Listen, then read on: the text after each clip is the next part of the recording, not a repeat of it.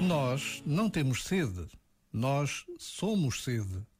Enquanto assumirmos que temos uma sede existencial, tomaremos a sede como um problema a resolver e partiremos numa procura ávida pela saciedade.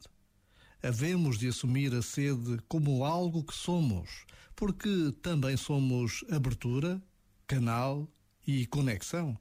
E a sede, o vazio que sentimos, é sinal dessa condição. Então, deixa de ser um problema. Da mesma maneira, nós não precisamos de luz, nem precisamos de partir em busca de luz. Nós somos luz. Se permitirmos que a vida nos ponha do avesso, descobriremos que levamos dentro o que procuramos fora. Já agora, vale a pena pensar nisto. Este momento está disponível em podcast no site e na app.